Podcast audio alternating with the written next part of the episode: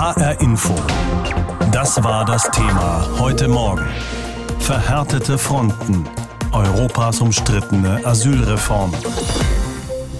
Griechenland, Italien, Spanien, das sind die Länder, in denen die meisten Flüchtlinge ankommen und dort müssen sie laut EU-Regel ihren Asylantrag stellen. Diese Grundregel der europäischen Asylpolitik ist hoch umstritten und ist auch ein Grund dafür, dass sich die Europäer nicht einigen können auf eine gemeinsame Linie.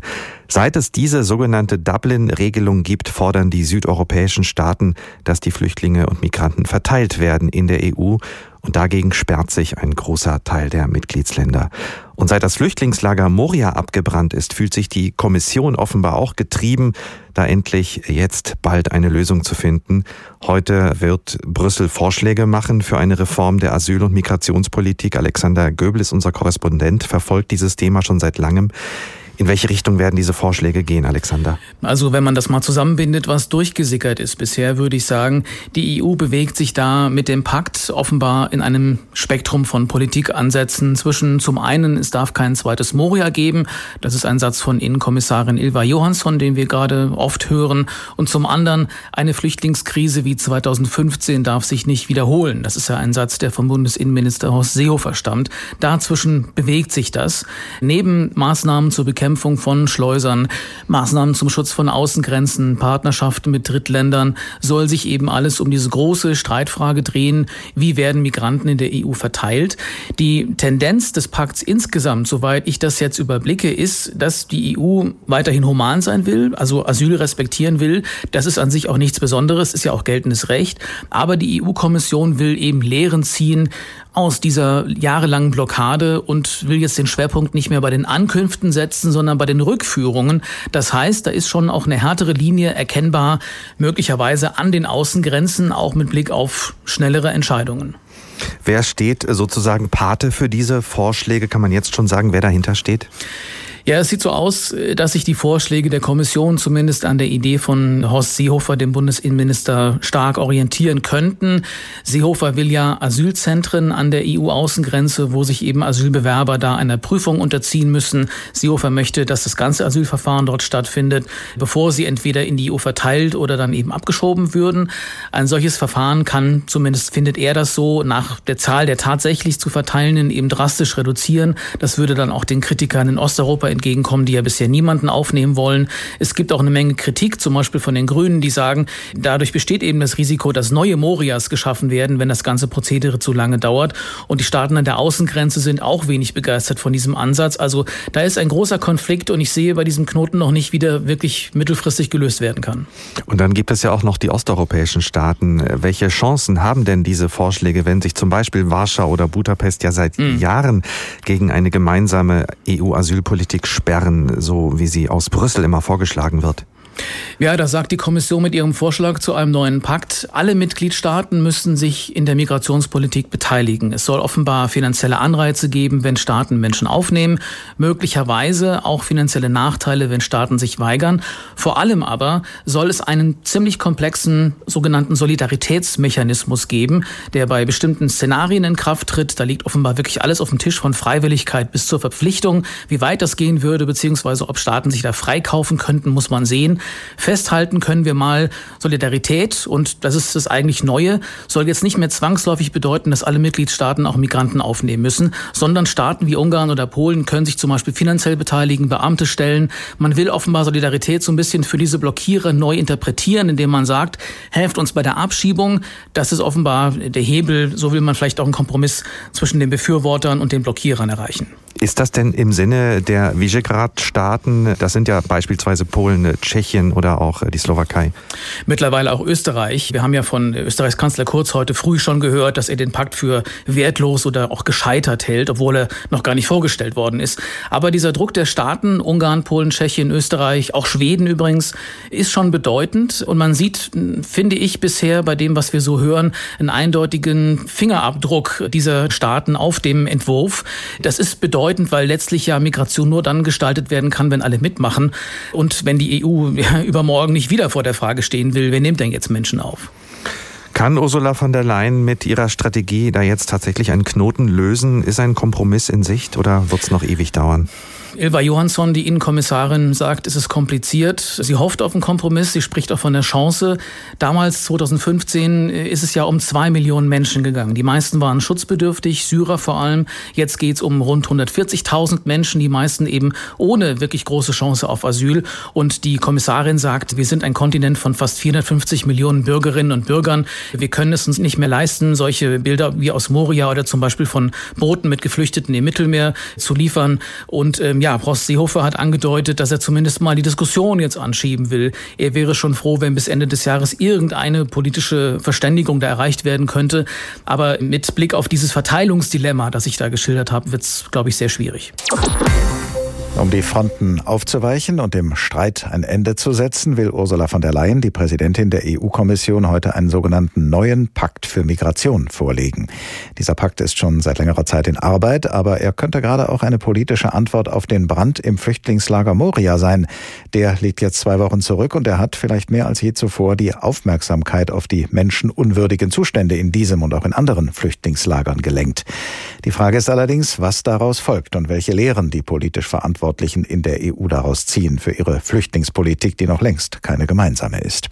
Welche Lehren die deutsche Bundesregierung mit Kanzlerin Merkel an der Spitze zieht, welche sie sich erhofft und auf welche sie hinarbeitet, das beobachtet in Berlin unser Hauptstadtkorrespondent Kai Küstner.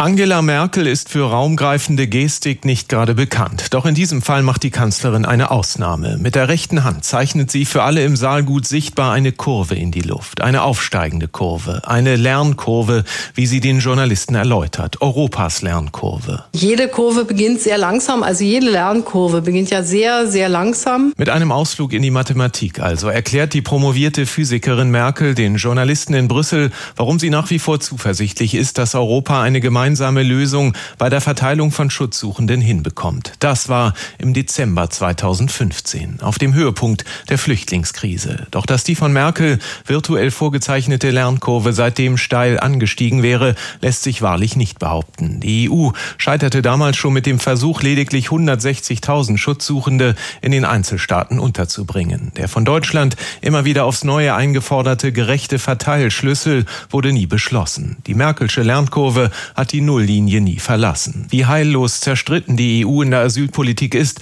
hat der Brand im griechischen Flüchtlingscamp Moria aller Welt vor Augen geführt. Wir können nicht zufrieden sein mit einer europäischen Migrationspolitik. Die gibt es im Grunde heute so nicht. Wenn die Kanzlerin solche Worte wählt, lässt sich nur erahnen, wie es in ihr drin aussieht. Noch aufgebrachter war Merkel laut Teilnehmern bei der Unionsfraktionssitzung vergangene Woche. Dass ihn die EU bisweilen zur Verzweiflung treibt, war auch CSU-Innenminister Horst Seehofer nach dem Moria-Brand deutlich anzumerken. Als die Bundesregierung nach zähem internen Ringen ankündigte, mehr als 1500 Schutzsuchende aus Griechenland aufzunehmen, erntete Seehofer aus Österreich Widerspruch, aus Skandinavien Zurückhaltung und aus Frankreich Schweigen. Nicht nur fühlte sich die Gesamt-EU nicht verantwortlich, es zeichnete sich noch nicht einmal eine Koalition der Gutwilligen ab. Wir haben mit einem so ernsten Problem zu kämpfen. Ein Problem, das vielleicht für den Bestand von der Europäischen Union maßgeblich sein könnte. Die Flüchtlingsfrage, eine Schicksalsfrage für die EU, aber auch für die Große Koalition. Je weniger Hilfe aus Europa kommt,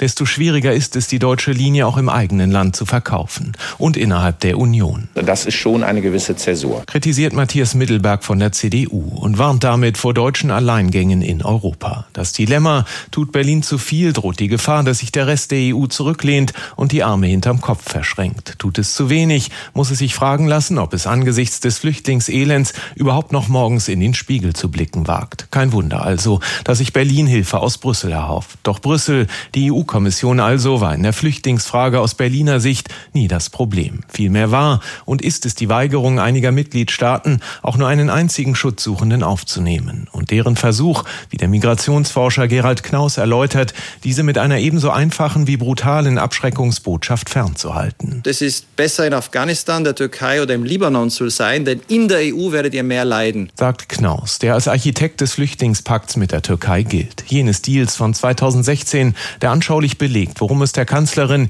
jenseits von Wir schaffen das seitdem auch geht. Den Flüchtlingszuzug in die EU kontrolliert klein zu halten. Denn kaum etwas dürfte man im Kanzleramt mehr fürchten als ein Erstarken der zuletzt schwächelnden AfD. Eine europäische Lösung würde Merkel dabei extrem helfen. Doch dass die von der Kanzlerin 2015 vorgezeichnete EU-Lernkurve noch einen steilen Verlauf nehmen wird, ist nicht absehbar.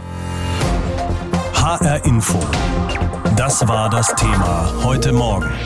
Verhärtete Fronten. Europas umstrittene Asylreform. Heute will die EU-Kommission in Brüssel mit Ursula von der Leyen an der Spitze ihr Konzept von einer gemeinsamen EU-weiten Flüchtlings- und Asylpolitik vorstellen. Und dieses Konzept allerdings von allen Mitgliedstaaten gebilligt wird, ist fraglich. Vor der Sendung habe ich mit Professor Hannes Schammann gesprochen. Er ist Professor für Migrationspolitik an der Universität Hildesheim. Gesprochen haben wir über die verschiedenen Vorschläge, die bislang in der Debatte sind. Zum Beispiel über den Vorschlag, die Dublin-Regel abzuschaffen, die besagt, dass Asylbewerber ihren Antrag nur dort stellen können, wo sie erstmal erstmals europäischen Boden betreten, nur in dem einen jeweiligen EU-Land. Und ich habe Professor Schammann gefragt, wenn diese Regelung wegfallen würde, was hätte das für Folgen? Erstmal würden wir eine Regelung loswerden, die eigentlich nie richtig funktioniert hat. Also diese Regelung hätte eigentlich bedeutet, dass in Deutschland niemals Asylsuchende ankommen können. Denn versuchen Sie mal innerhalb der EU zuerst deutschen Boden zu erreichen. Da müssen Sie über die Nordsee kommen oder Sie müssen fliegen, aber Sie können eigentlich das nicht auf dem Landweg vernünftigerweise machen. Also wir hatten permanent eine Situation der Ausnahme. Das heißt, Deutschland hat immer das sogenannte Selbsteintrittsrecht erklärt und hat gesagt, wir übernehmen, weil andere überfordert sind. Und das zeigt ja schon, dass es eigentlich nie wirklich funktioniert hat. Das heißt, jetzt Dublin abzuschaffen und zu ersetzen durch eine Regelung, die endlich mal funktioniert, wäre tatsächlich sinnvoll und richtig. Die Frage ist nur, was das sein könnte und wie sich die europäischen Staaten darauf einigen könnten. Denn es gab in den letzten Jahren einige Vorschläge, die haben aber nie zu einer Einigung führen können. Was das Problem der Verteilung von Flüchtlingen auf verschiedene EU-Länder angeht, da gibt es ja den Vorschlag, dass Länder, die sich bislang weigern, Flüchtlinge aufzunehmen, weniger Zuschüsse aus dem EU-Haushalt bekommen könnten und auf diese Weise wenigstens einen finanziellen Beitrag leisten würden. Würde das etwas bringen? Ich denke schon. Also einen Mechanismus zu finden, der auf Solidarität setzt, macht sicherlich Sinn. Und Solidarität heißt, dass alle einen Beitrag leisten müssen, um ein gemeinsames Ziel zu erreichen. Und dieser Beitrag, der muss ja nicht bei allen identisch sein. Und einige nehmen dann eben Schutzsuchende auf und andere zahlen dafür. Das kann man sich durchaus so vorstellen.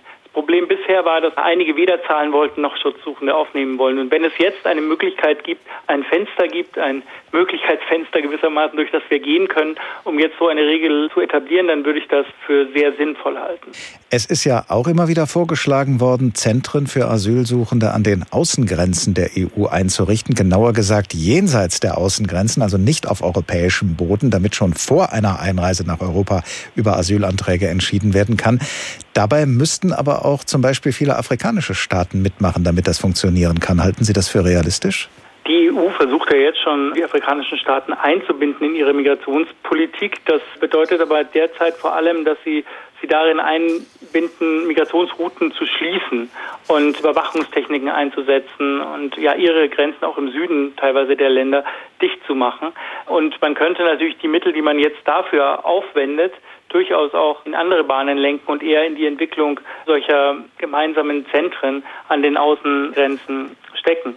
Problem ist natürlich dann immer, wer hat denn da wirklich das Sagen in den Zentren? Kann die EU immer darauf verweisen, dass das ja nicht EU-Territorium ist? Deswegen müssen sie auch nicht letztlich für die Zustände dort sich verantwortlich zeigen oder findet man einen Weg, dass dort wirklich die Europäische Union reingeht, gemeinsam mit dem EASO, mit dem Europäischen Asylamt, das dort dann möglicherweise auch Pre-Screenings, wie das dann so schön heißt, durchführen könnte, also letzten Endes so ein vorgezogenes Asylverfahren, dann könnte sowas schon funktionieren. Das Problem ist allerdings, was passiert, wenn wir eine sehr hohe Zahl an Schutzsuchenden haben wegen einer Krise wie der Syrienkrieg. Was passiert dann, wenn diese Behörden dann wieder überfordert sind? Das hatten wir 2015, 16 ja schon mal, dass die deutschen äh, Konsulate beispielsweise in der Türkei völlig überfordert waren mit den Anträgen auf Visum zum Familiennachzug. Das heißt, für ganz reguläre Migration dann nach Deutschland, da war man völlig überfordert.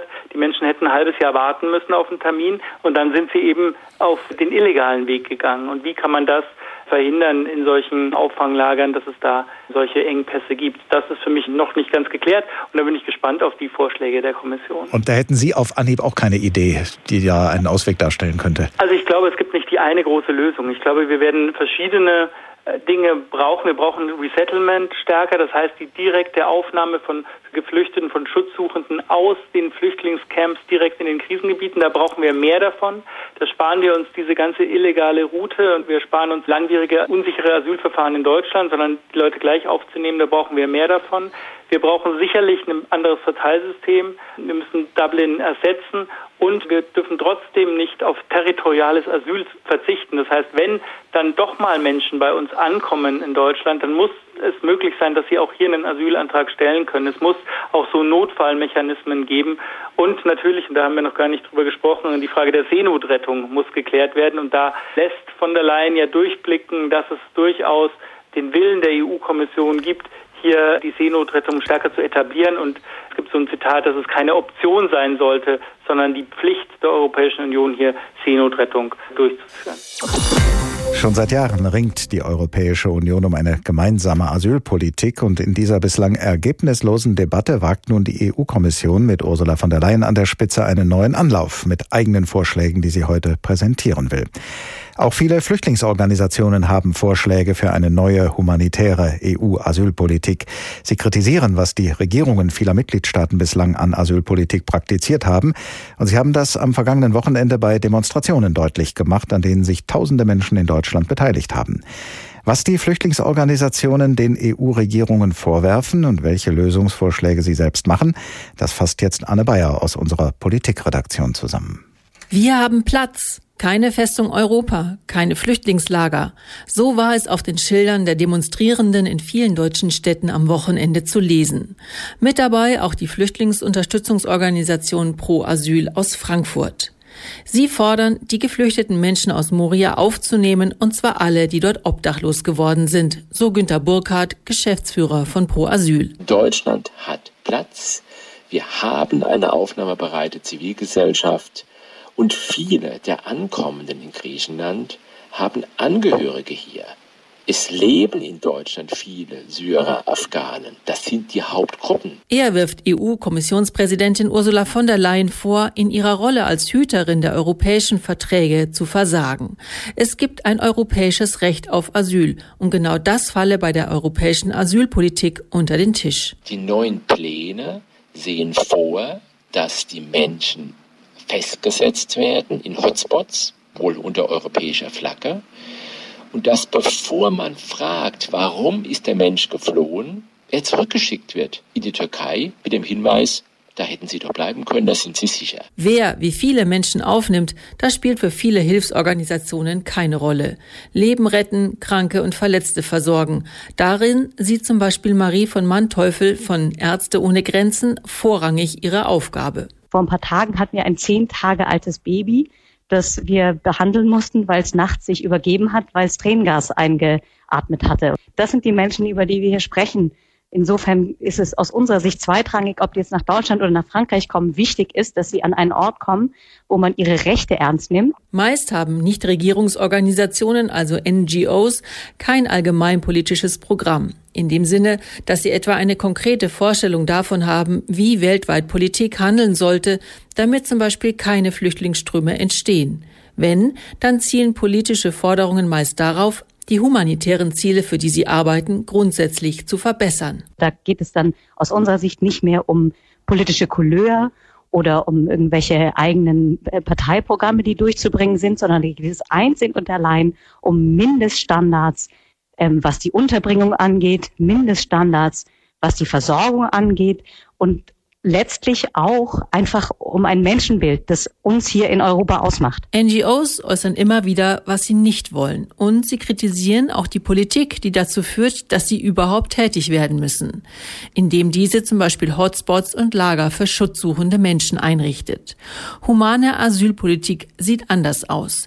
Sie muss immer den Einzelnen im Blick haben, so Marie von Manteuffel. Das besser zuhört, wenn wir versuchen, von den Menschen zu sprechen die Menschen vorzustellen, die da zu uns kommen, die Schutz suchen und, und ein bisschen genauer hinschaut.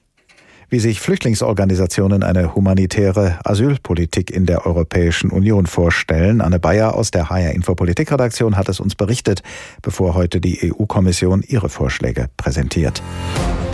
HR Info. Das Thema. Wer es hört, hat mehr zu sagen.